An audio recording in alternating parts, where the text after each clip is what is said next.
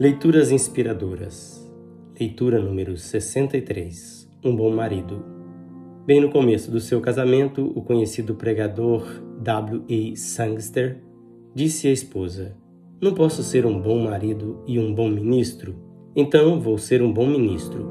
Sangster era procurado como pregador e palestrante e frequentemente fazia viagens de palestras.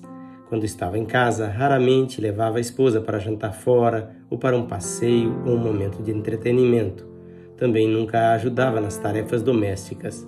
Seu filho notou essas falhas, mas por respeito ao pai, ele escreveu: Se um bom marido é um homem que ama sua esposa absolutamente e se dedica a uma causa que é maior do que os dois, então meu pai era tão bom marido como ministro.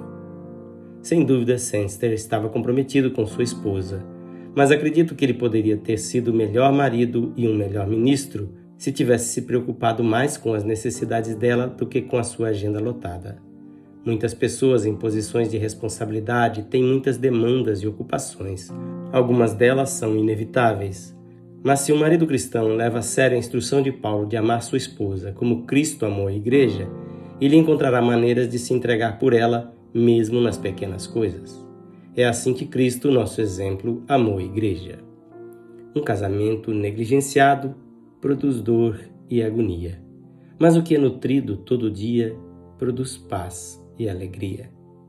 Retirado do Our Daily Bread. Esta leitura é feita por seu amigo pastor Edson Grando. Que o Senhor Jesus lhe conceda viver plenitude de bênçãos na sua família.